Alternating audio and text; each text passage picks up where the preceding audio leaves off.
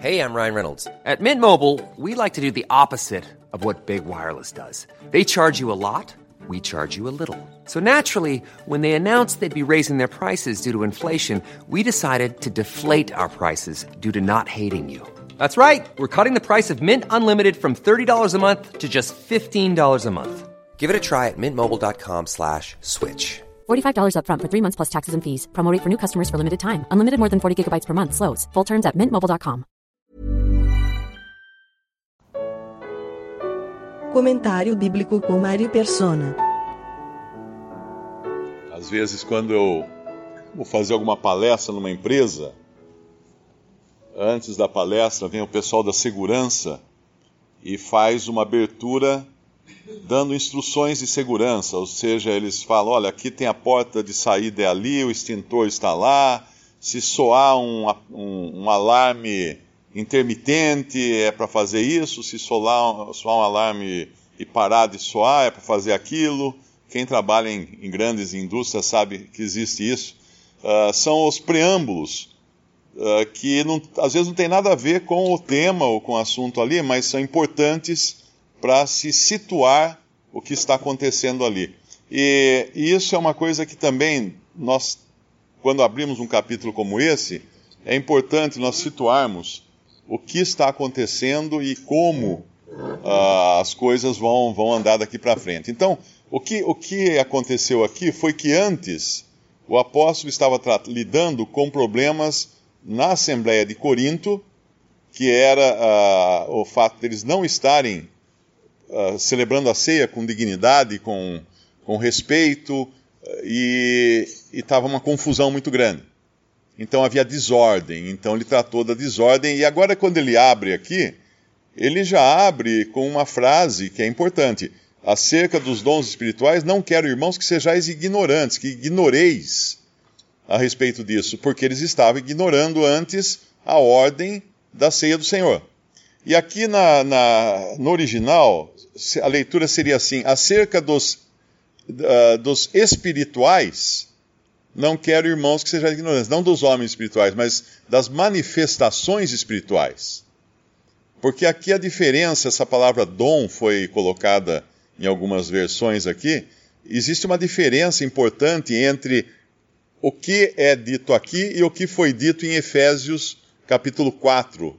Aqui são os dons ou as manifestações espirituais uh, dadas aos homens em Efésios 4, quando fala que, que Cristo subindo ao céu uh, deu uns para apóstolos e outros para profetas e outros para evangelistas, pastores e doutores ou mestre para edificação da igreja.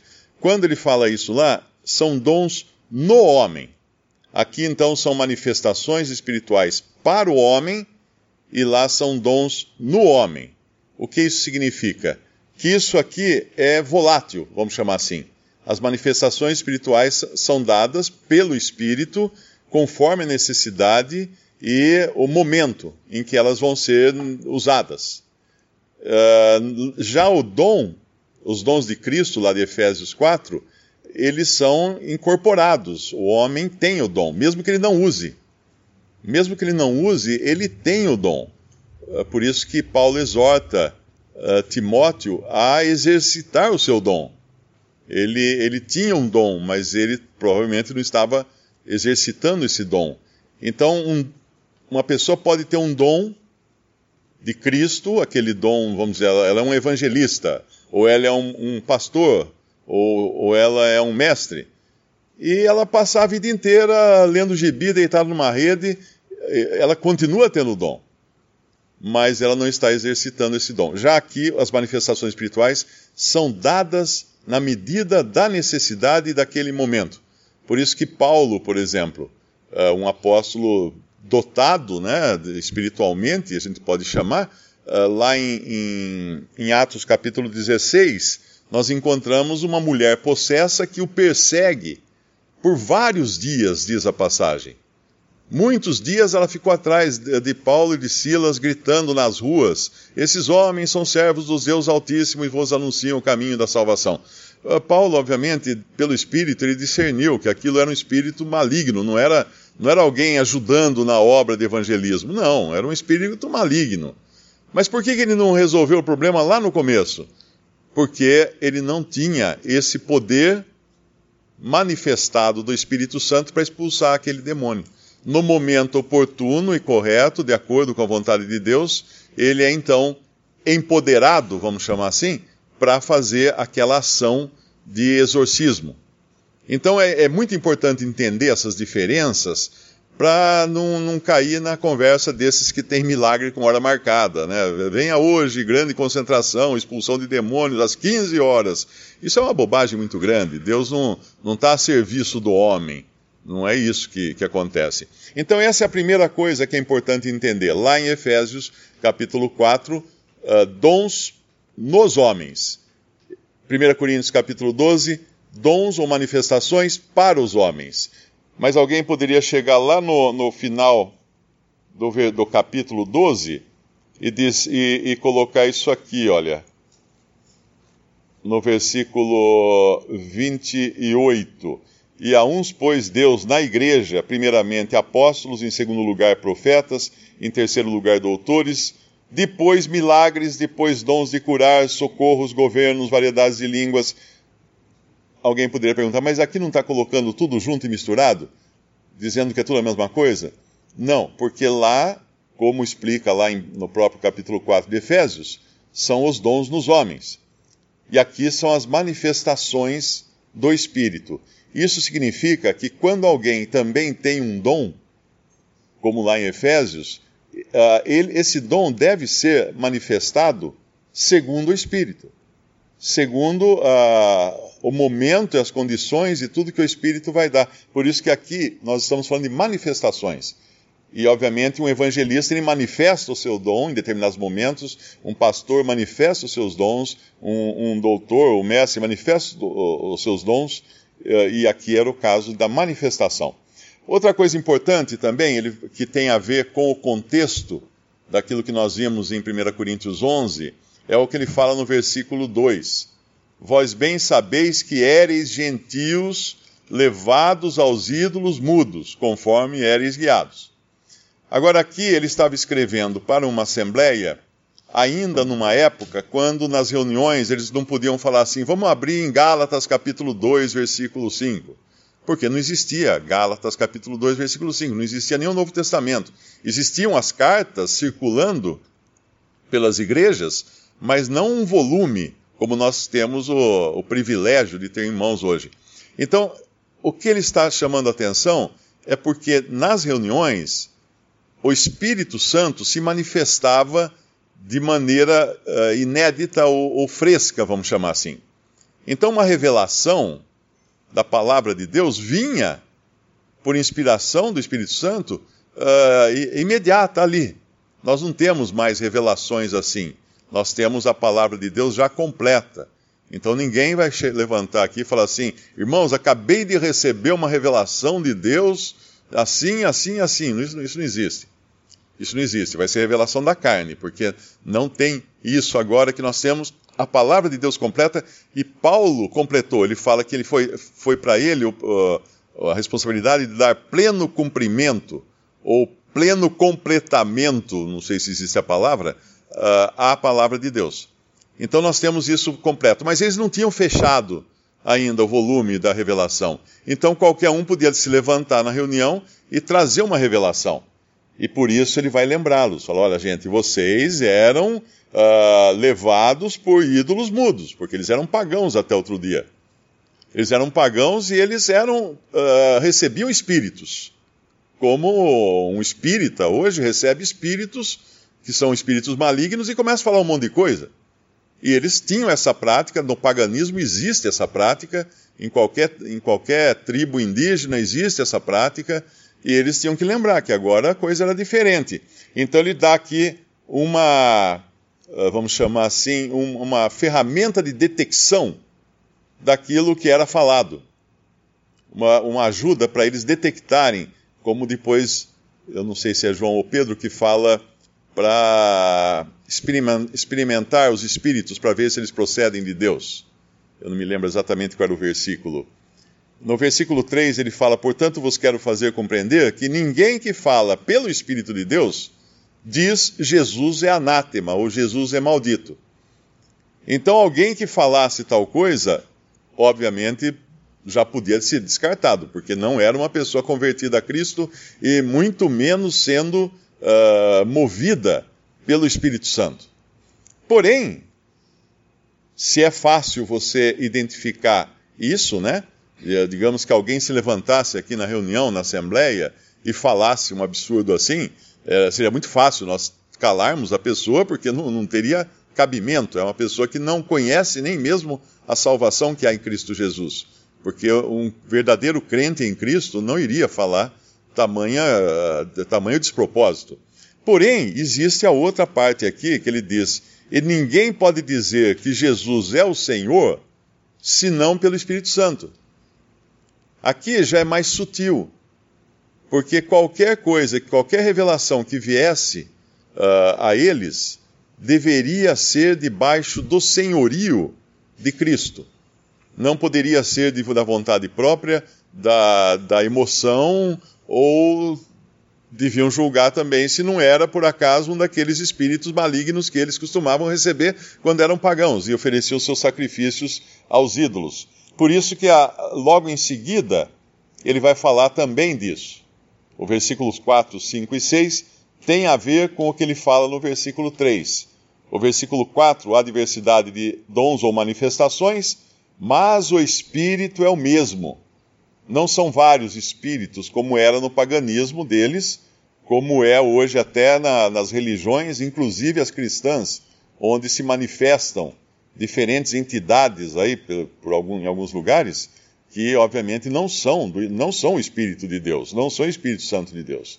Então há diversidade de manifestações, mas o Espírito é o mesmo. Aqui ele falando do Espírito Santo.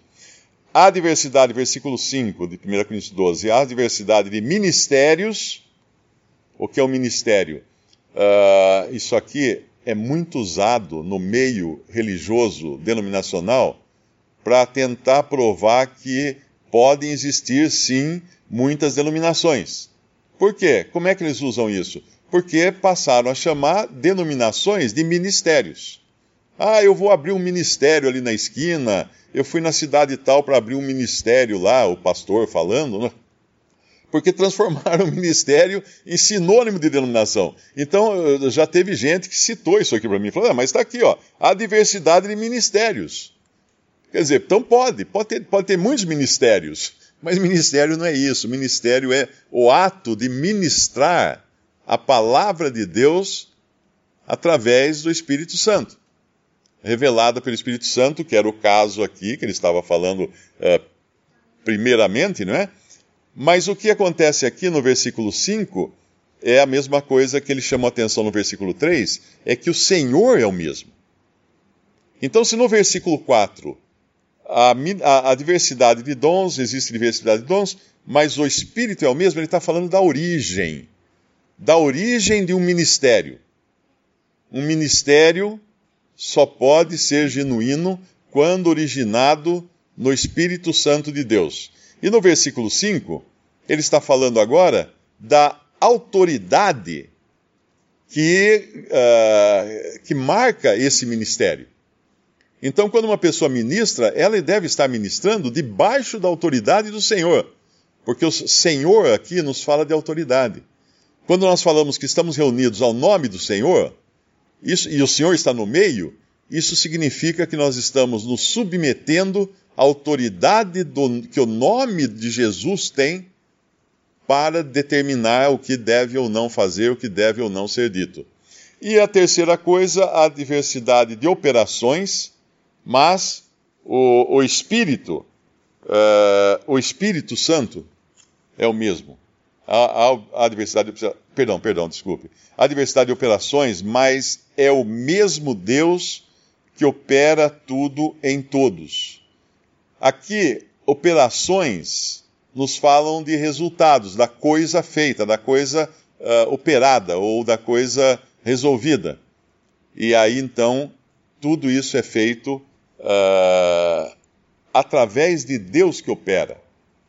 Os resultados precisam ser os resultados que Deus determinou para, para ter. Eu tinha, uma, eu tinha até uma palavra uh, que eu anotei na minha Bíblia aqui: supremacia. A supremacia, o que está por cima de tudo isso, é Deus. Então, a fonte de qualquer, de qualquer manifestação espiritual, o Espírito Santo. A autoridade de qualquer manifestação espiritual, o Senhor. O resultado de qualquer manifestação espiritual deve estar, portanto, subordinado a Deus. E, e finalmente, para encerrar só essa, esse pensamento, no versículo 7, uma outra coisa muito importante. Uh, eu recebo muitos e-mails de pessoas que falam assim: não, mas eu fui lá na igreja, a pastora adivinhou minha, meu CPF, por exemplo. Ela, ela teve, fez, teve uma revelação do número do meu CPF. Aí eu pergunto assim: que utilidade teve isso? Você não sabia já o número do seu CPF? Então, que utilidade teve isso? Nenhuma. É apenas exibicionismo. Não sei como é que ela fez isso, se foi por pesquisar na internet ou se foi um demônio que soprou isso nos ouvidos dela, mas a utilidade é nula. Por isso, qualquer manifestação espiritual, a primeira pergunta que nós devemos fazer é a seguinte: que utilidade tem isso? Versículo 7: Mas a manifestação do Espírito é dada a cada um para o que for útil. Eu nunca me esqueço de um, uma coisa que aconteceu comigo em Alto Paraíso, quando tinha um grupo de pessoas lá que tinha vindo de São Paulo para procurar disco voador, para procurar misticismo, para procurar um monte de coisa. E entre eles tinha um que era o que veio dirigindo, que era o, o que tinha o dinheiro, que era o que estava, a mulher dele estava envolvida com tudo aquilo, então ele tinha que ir atrás, mas ele não acreditava em nada daquilo. E aí eles estavam conversando entre si, e um deles falou assim: E vocês vejam que Alto Paraíso está no mesmo paralelo de Machu Picchu. Aí todo mundo falou: Oh! Ele falou assim: E daí? Ou seja, que utilidade tem isso? Então a pergunta que qualquer pessoa deve fazer diante de qualquer manifestação que é apresentada como espiritual é a seguinte: e daí? Que utilidade tem isso? Isso é para a glória de Deus ou é para a exibição da carne?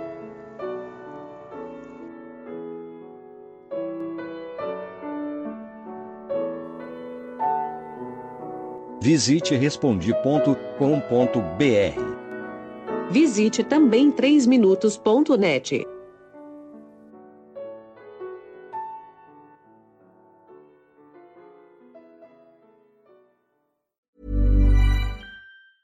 Hey, it's Danny Pellegrino from Everything Iconic. Ready to upgrade your style game without blowing your budget? Check out Quince. They've got all the good stuff, shirts and polos, activewear and fine leather goods all at 50 to 80% less than other high-end brands. And the best part? They're all about safe, ethical, and responsible manufacturing. Get that luxury vibe without the luxury price tag. Hit up quince.com slash upgrade for free shipping and 365 day returns on your next order. That's quince.com slash upgrade.